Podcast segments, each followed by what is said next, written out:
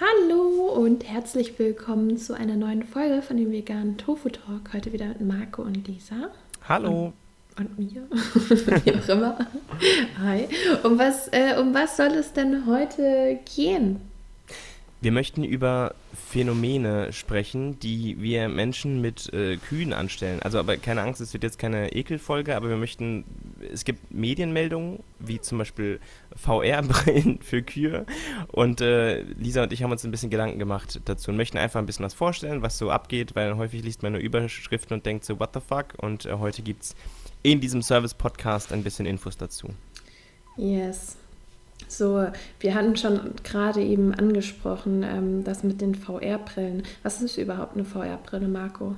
Also VR, geil, ich, ich mansplaine eine Runde. VR ist, ist, äh, steht für Virtual Reality, das heißt, wir bauen komplett mhm. äh, lustige ähm, Landschaften nach online und äh, ja, tauchen dort ein. Eine VR-Brille heißt, man zieht sich tatsächlich eine Brille auf und ist komplett in dieser Welt gefangen. Der Unterschied, jetzt kann man doch sagen, okay, äh, schließ einfach deine Playstation an, dann hast du auch äh, eine Welt vor dir, die komplett fake ist und du, du dich darin austoben kannst, aber diese Brille zieht einen komplett hinein. Und zwar so sehr, dass manche Menschen die sogenannte Motion Sickness haben, wenn sie drinstecken. Zum Beispiel, äh, ich habe sowas mal gemacht in, in so einer Art ähm, Escape Room, aber mit VR-Brillen, wo man so in einem mhm. Raum steht und, und mit Kopfhörern auf und so.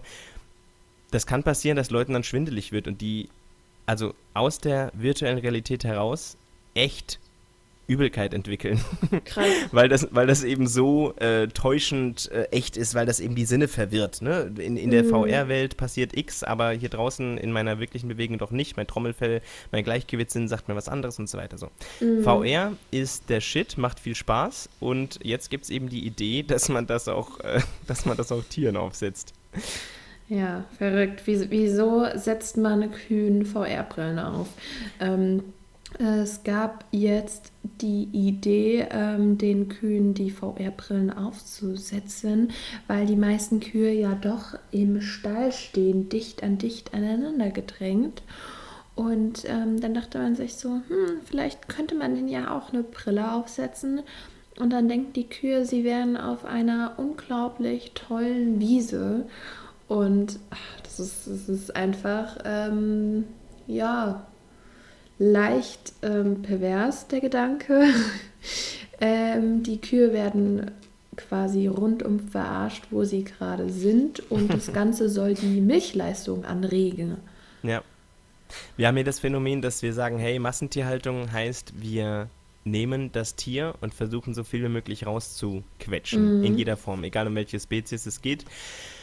Bei Kühen zum Beispiel sagen wir, also nicht du und ich, aber sagen Menschen, die, die eben ausnutzen, diese Tiere, wie können wir auf engstem Raum möglichst viel hinbekommen. Zum Beispiel wird dann eben äh, der Hornwuchs bei Tieren mhm. unterbunden mit ekelhaften Methoden, dass man die eben näher zusammenfärchen kann und so weiter. Und wie du sagst, jo, wie können wir eben, denn eben mehr Milch gewinnen?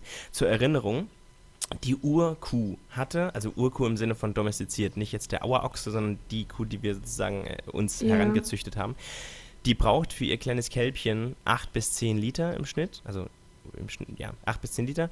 Und ähm, heutzutage legen manche Kühe oder also es gibt Kühe, die legen, äh, die, die bieten, was, was ist denn heute mit mir los? Die, die, da, bei denen kann man pro Tag 50 äh, Liter äh, aus diesem Euter herausziehen, äh, ja, was ziemlich ekelhaft ist, dass das, das, das Fünffache von dem, was mm. die Kuh mhm. eigentlich für das eigene Kalb braucht. So. Und jetzt denken sich eben Menschen, okay, ich biete nur den Stall, weil das ist logistisch für mich sinnvoller. Wie kriege ich denn trotzdem, wie kann ich diesem Tier vorgaukeln, dass es in der freien Natur wäre? So. November aber, 2000, bitte ja. du erst, nee, mach du.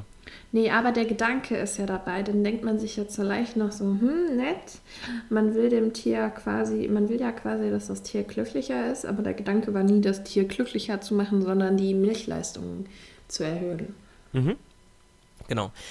2019 gab es erste Bilder im Netz, wo in einem russischen Landwirtschaftsbetrieb tatsächlich äh, die, die äh, Tiere, also Kühe, ist eigentlich nicht witzig, aber es sah absurd aus, äh, VR-Brillen auf, auf den Augen hatten. Mm. So. Danach hat man aber nichts mehr davon gehört, zumindest ich nicht. Jetzt ist seit kurzem in den Medien groß ein äh, Bauer in der Türkei, der eben äh, die VR-Brillen seiner Kids genommen hat und äh, wichtig jetzt bei zwei Kühen von seinen 180, also er hat 180 Rinder, davon sind 100 Milchkühe.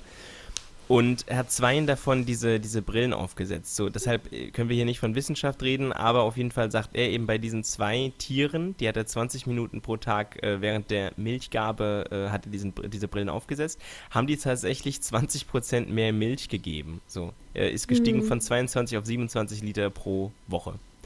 Und das ist erstmal äh, bemerkenswert. Also kennen wir jetzt ethisch, äh, ethisch ist natürlich hart zu verurteilen, aber irgendwie ist es schon ja. krass, dass das funktioniert. Offensichtlich, wie gesagt, nicht wissenschaftlich, ist anekdotisch, aber es ist trotzdem krass.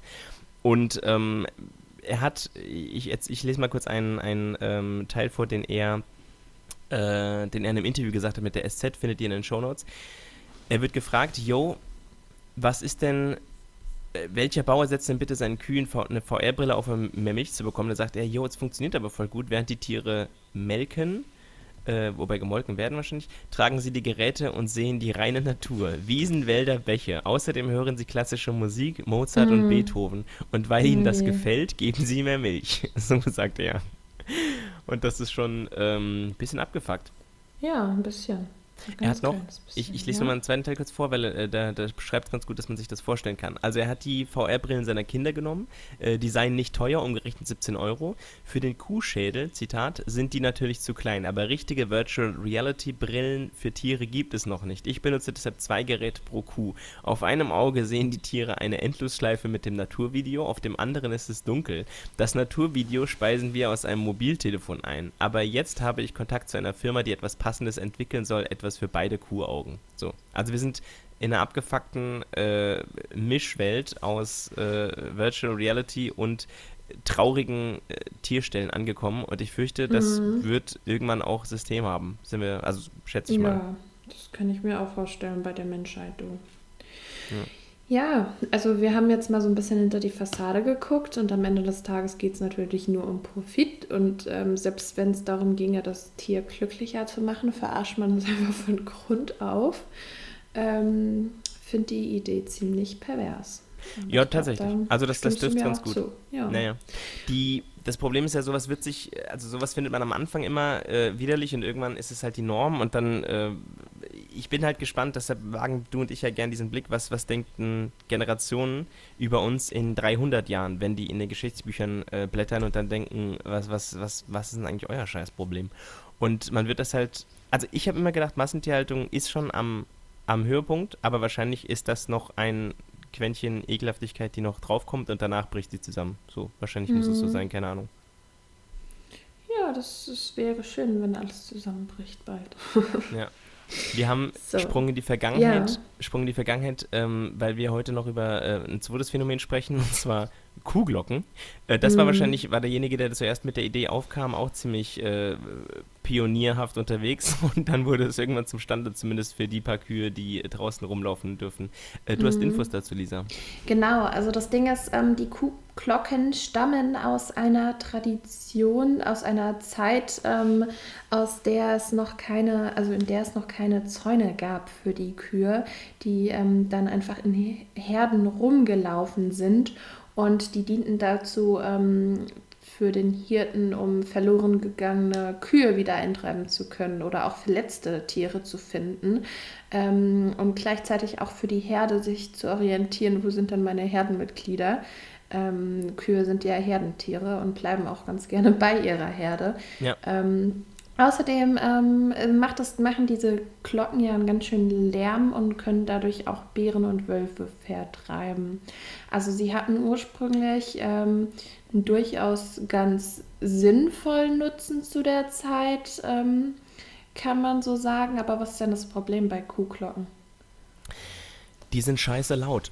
also, um es kurz ja. zu machen. Es ist so, wir denken ja, äh, auch da ist ein schöner Link äh, vom Deutschlandfunk von 2014 schon äh, in den Shownotes. Wir denken dabei ja an Heimatgefühl, Romantik, meistens Schweizer mhm. oder Österreicher oder von mir aus bayerische Berge. Und diese Glocke ist nicht irgendwie besonders groß, sondern es ist eine normale durchschnittliche Kuhglocke und die entwickelt 100 bis 110 Dezibel und das entspricht einem Presslufthammer. Yes. Ziemlich heftig laut. Das ist echt ein krasser Vergleich. Okay, heftig. Ja, ich fand es auch nämlich ziemlich ähm, crazy, als ich damals mit äh, Selina, ähm, kennst du auch, von mhm. Cube, ähm, wir waren in äh, Österreich unterwegs und sind da an einer Kuhherde vorbeigegangen. Und ähm, da war ich erst ganz kurz voll begeistert von diesen Glocken, weil das so süßig angehört hat, so schön idyllisch. Und dann war Selina so, hä, willst du mich ver mhm. Was ist denn dein Problem? Das ist gar nicht süß, das ist voll laut, das ist voll die Tierqual. Und ich, nachdem ich, glaube ich, an der Stelle zwei Jahre oder so vegan oder ein Jahr vegan, wie auch immer, schon gelebt habe, habe immer noch nicht so ganz gecheckt, dass das ja eigentlich ähm, absolut uncool ist. Ähm, vor allem, wenn die Tiere eben auf der Weide stehen und ähm, da mehr oder weniger in Sicherheit sind, sagen wir mal so. Ähm, es, es, gab ja mal wirklich einen ähm, ganz mehr oder weniger sinnvollen Gedanken dahinter. Und der ähm, diente ja ursprünglich auch davor, die Tiere zu schützen in einem gewissen Maße. Ähm, aber ja, man kann sich darüber streiten, ob man den dann da in der Vergangenheit ähm, so sehr braucht, aber mittlerweile auf den ähm, Weiden braucht man sie definitiv nicht. Und das dient dann einfach nur, weiß ich nicht, wahrscheinlich der auch der Touristenattraktion. Ich sehe mich da immer noch begeistert vor den äh, Kühen stehen. Als vegan ja, ich, lebender Mensch. Ich muss ehrlich sagen, dass, dass ich das, dass eine Kuhglocke generell, mhm. dass ich das auch mit was, mit was Schönem und Idyllischem assoziiere. Mhm.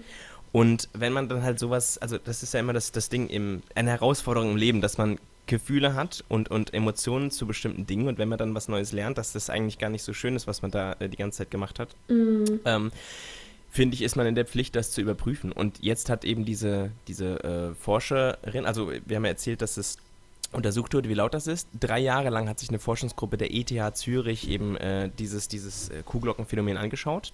Mhm. Und die Forschungsleiterin Edna Hillmann sagt Folgendes dazu. Den Einfluss aufs Fressverhalten haben wir mit einem Weideversuch festgestellt, wo die Kühe 24 Stunden am Tag Kuhglocken getragen haben. Und zwar, untersch unter und zwar unterschieden, warte, Entschuldigung, und zwar unterschieden Glocken, die Lärm machen. Ähm, da ist irgendwo ein Tippfehler, glaube ich. Und Glocken, wie wir äh, die Klöppel innen drin festgeklebt haben. Also da mhm. hatten die Kühe das Gewicht, aber keinen Lärm. Beide Varianten haben sich negativ auf das Fressverhalten der Kühe ausgewirkt. Insofern, als sie weniger lang gefressen haben und weniger Kauschläge haben. Das heißt, die Kühe ob sie jetzt den Lärm haben oder nicht, haben auf jeden Fall weniger gegessen durch diesen ähm, Fremdkörper um den Hals, der eben, wir mhm. erinnern uns, so laut ist wie ein Presslufthammer und direkt unter, also in, in Ohrnähe hängt. Das muss man sich vorstellen, dass bei jeder mhm. Bewegung, die du machst oder jedem Mal, wo du runtergehst, eben diese Kuhglocke schlägt und jedes Mal hast du einen Presslufthammer-Schlag in Ohrnähe. Das ist schon mhm. ziemlich heftig. Ja, aber eben auch ähm, ja, das Gewicht, da habe hab ich mir auch gar keine Gedanken drüber gemacht, dass die Glocke eigentlich unglaublich schwer ist. Ja. Ja, deshalb, und äh, jetzt kann man natürlich sagen, ja, aber was, du hast ja erklärt, das hatte damals eben noch eine andere Funktion und so weiter und so fort. Ähm, aber das kam aus einer Zeit, als es noch keine Zäune gab. Das heißt, wenn man sagt, du und ich haben die Utopie gezeichnet, was ist 2050, wir haben alle keine ähm, Kühe, leben irgendwie im Freien und so weiter, kann man gucken, dass man die von ihren natürlichen Fressfeinden einfach entfernt. Wenn man sie tracken möchte, gibt es die Möglichkeit mit GPS, äh, was quasi im Mühbereich, im Grammbereich mhm. liegt, äh, die zu tracken, dann braucht man, braucht man den keine, keine heftigen Kuhglocken mehr, um, um mhm. den Hals zu hängen. Ja, das ist jetzt halt auch wieder ein richtig unschöner Gedanke, aber ähm, wieso wir Kühe von den natürlichen Fressfeinden schützen wollen, ist ja auch nur der Gedanke, weil wir sie nutzen wollen. Und die Frage ist, ob man, wenn man die äh, Gesellschaft, also wenn man die Welt äh, renaturieren möchte, ob man dann überhaupt die äh, Tiere von ihren natürlichen Fressfeinden schützen muss, so hart sich das jetzt anhört. Aber die natürlichen Fressfeinden, also so die, ähm, weiß ich nicht, Wölfe und Co., die müssen ja auch irgendwie wieder integriert werden. Und ähm, ja, we weißt du, was ich meine? Ja, voll. Also es ist, es ist die, die Natur kann richtig hart und gemein und äh, böse sein, so, aber ähm, sie reguliert sich eben super gut ähm, alleine. Und wenn jemand sagt, wenn wir, ähm, dann werden wir alle von Kühen überrannt, ähm, stimmt nicht. A, natürlich, also wenn jetzt alle Menschen vegan leben würden, würden wir von Kühen überrannt werden. Ähm, wird so niemals stimmen, weil natürlich ist es ein Ding von Angebot und Nachfrage, dass nach und nach ähm, weniger Kühe gehalten werden. Aber die Kühe, die es am Ende des Tages noch geben wird, die ähm, können sich dann auch nicht ähm, irgendwie vermehren ohne Ende, weil es gibt natürlich noch natürliche Feinde. Ja. Und da muss die Natur sich eben einpegeln. Eben. Und dann braucht man auch keine Kuhklauen. Right. Yes. Ich bin gespannt, ob euch Dinge einfallen, die wir jetzt vergessen haben an Absurdum, was wir mit äh, Rindern anstellen, was man nicht sowieso schon aus der, aus der mhm. Standardmassentierhaltung äh, kennt. Äh, wenn nicht, gibt es natürlich gerne eine neue Folge. Ihr dürft uns bitte jederzeit schreiben. Unsere Instagram-Accounts findet ihr mhm. in den Shownotes. Solltet ihr uns über Apple Podcasts zuhören, dann freuen wir uns über eine Bewertung und ähm, ansonsten freuen wir uns auf kommende Woche mit euch. Yes, schöne Woche euch. ciao. ciao. ciao.